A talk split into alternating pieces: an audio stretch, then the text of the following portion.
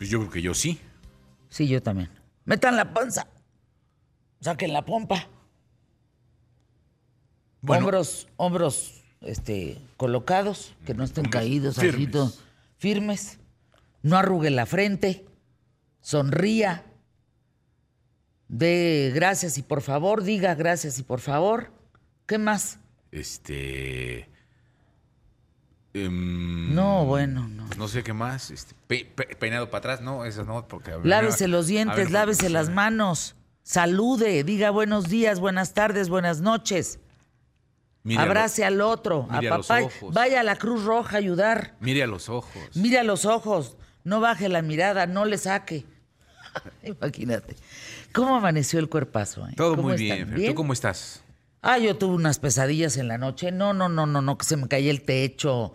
Eh, no, no, no, no, no. De verdad, unos calambres de grito, de dolor en la pantorrilla y en los brazos.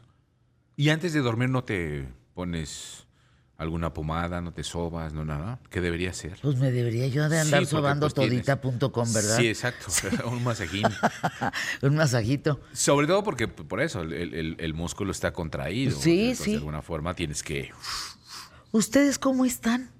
Pues eh, bien, afortunadamente. ¿Dormiste bien, tu fantasma? Este, pues no, a él lo que me estaba preguntando, yo si lo viste, y le dije, no, la verdad es que ya llegué directamente a dormir, ya no, ya no lo visité. Emilio tiene un fantasma en su casa, no es Ya broma. no, ya no lo visité. No es broma. Ya no platicamos. ¿Cómo le haremos para que la gente lo vea? Pues, voy a tratar de hacer una. Es que se. En mi Instagram, Pues si quieres te la mando. Este, pero.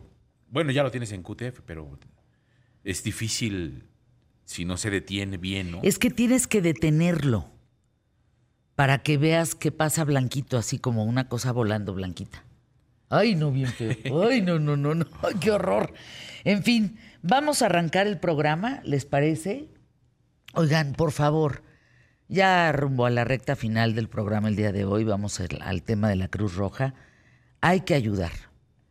Hay que ayudar. No saben ayer la cantidad de manos. Por ejemplo, todos los chavos de estos de Acapulco Shore, del programa este, pues que se graba en Acapulco, pues la verdad, todos ahí ayudando. Eso es muy bueno, la verdad. eso Todos, y bien. son influencers que traen un chorro de millones de seguidores y qué bueno que vayan a ayudar. Ahí está yo con mi chaleco de la Cruz Roja mexicana.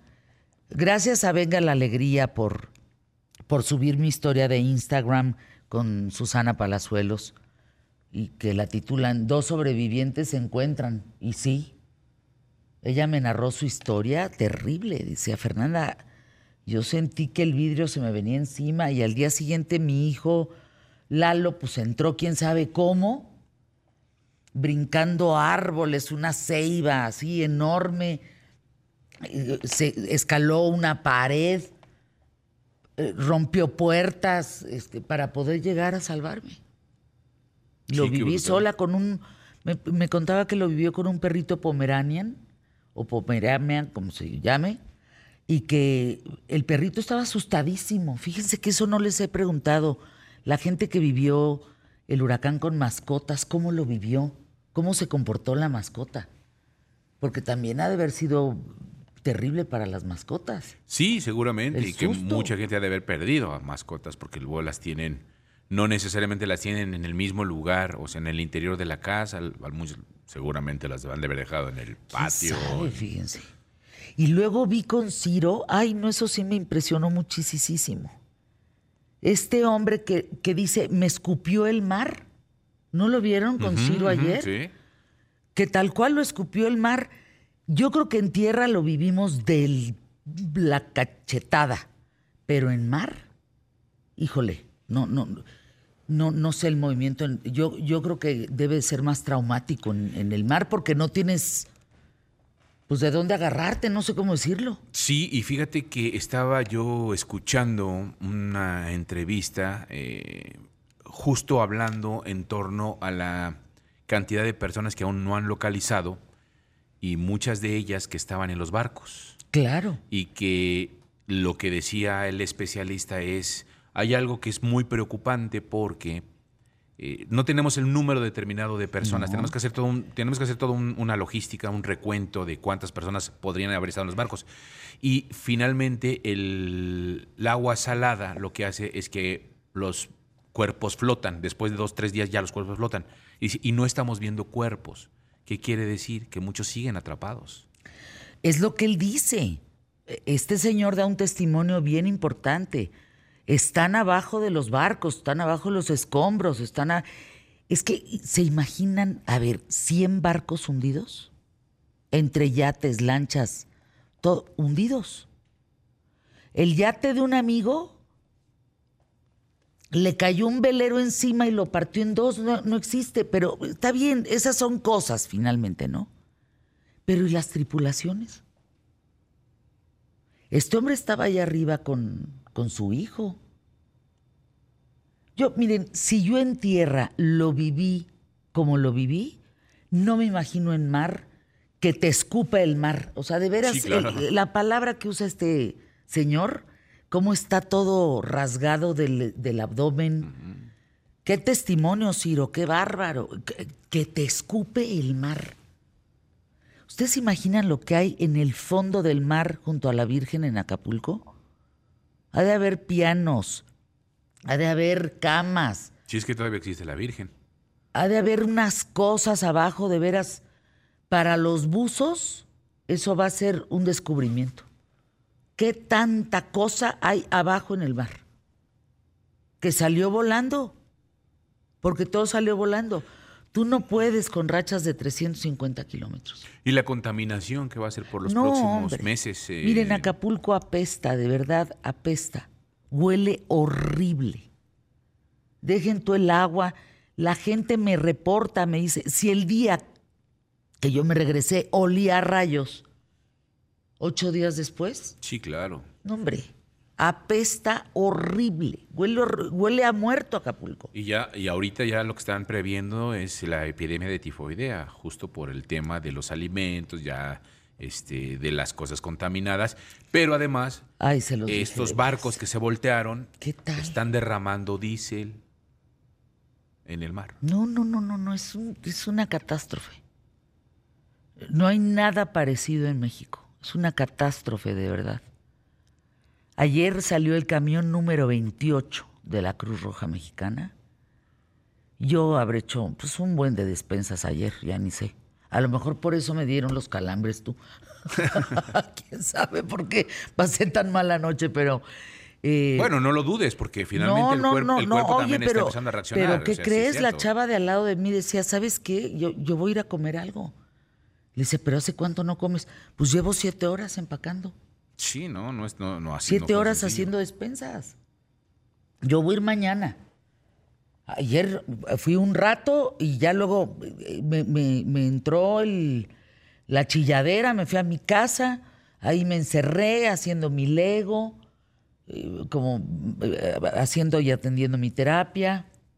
Y yo creo que voy mañana, fíjate. ¿Cuántas personas están más o menos ahorita en cuántas colaboraciones. Empacando, es que empacan, son varias. Pues yo creo que somos más de 100. Las que están Pero dependiendo de las horas. Acuérdense que abre 24 horas, ¿eh? O sea, si tú sales de la madrugada de trabajar, vete. Vete a la Cruz Roja, empacas, empacas 50 y te vas, hombre. Sí, claro. 50 cajas y te vas. Miren, le estamos poniendo aceite, frijol, azúcar, eh, mayonesa, mermelada, arroz, eh, atún, sardinas, eh, eh, pechuga deshebrada, sopas de todo tipo, galletas, cereales. No, hombre, van súper completas. Qué bueno. Sí, ayer nosotros sacamos entre Natalia y yo, que se fue conmigo mi hija, sacamos como medio carro así, de esos que van amontonando. Nos vimos bien abusadas, ¿eh? Salimos buenas para la empacada. ¿Para la empacada? Sí. Y un cuate que creo que se llamaba Rodrigo, él, le ponía la cinta. O sea, yo le cerraba la caja y él le ponía la cinta. y, sale una caja, salen dos, salen tres. Es, es un ambiente bien bonito. Gente de todas las edades eh, ayudando juntos. ¿Y saben qué? Todos somos uno mismo, porque tú llegas y te, te mm, o sea, pones tu nombre en una libretita, tu correo, ajá, tu te registras en un correo electrónico, pones y te dan tu casaca, tu, ¿cómo se llama tu Chaleco, sí. Tu chaleco. Entonces todos andamos de la Cruz Roja. Híjole, se siente bien bonito. Qué padre, pues sí, qué padre, es bonito. Traten el ¿Saben qué? De veras, no lo. Mira, mi hija me decía, no, ma, no, ah, ¿qué qué? ¿Cómo que no? No, pues si no tienes nada más importante que hacer, perdóname. Sí, además tomen en consideración que esto no va, no va a ser este rápido. Entonces, por ejemplo, que no pueda ir hoy, pues puede ir mañana, puede ir el domingo. Sí, y saben que de verdad, de verdad se los pido, lleven a sus hijos. No importa la edad, que vean, que vean la labor que está haciendo toda la gente. Chavitas, por ejemplo, hay niños autistas ayudando. Es bellísimo lo que pasa ahí, de verdad. No, no, no, no, es una cosa, no hay edad, lo que hay es un compromiso de vida, de saber que eso que tú estás empacando le va a llegar a alguien y que lo va a abrir y va a tener que comer. Te dan ganas de llorar, de que me hablan, no tienen otra cosa más importante que hacer.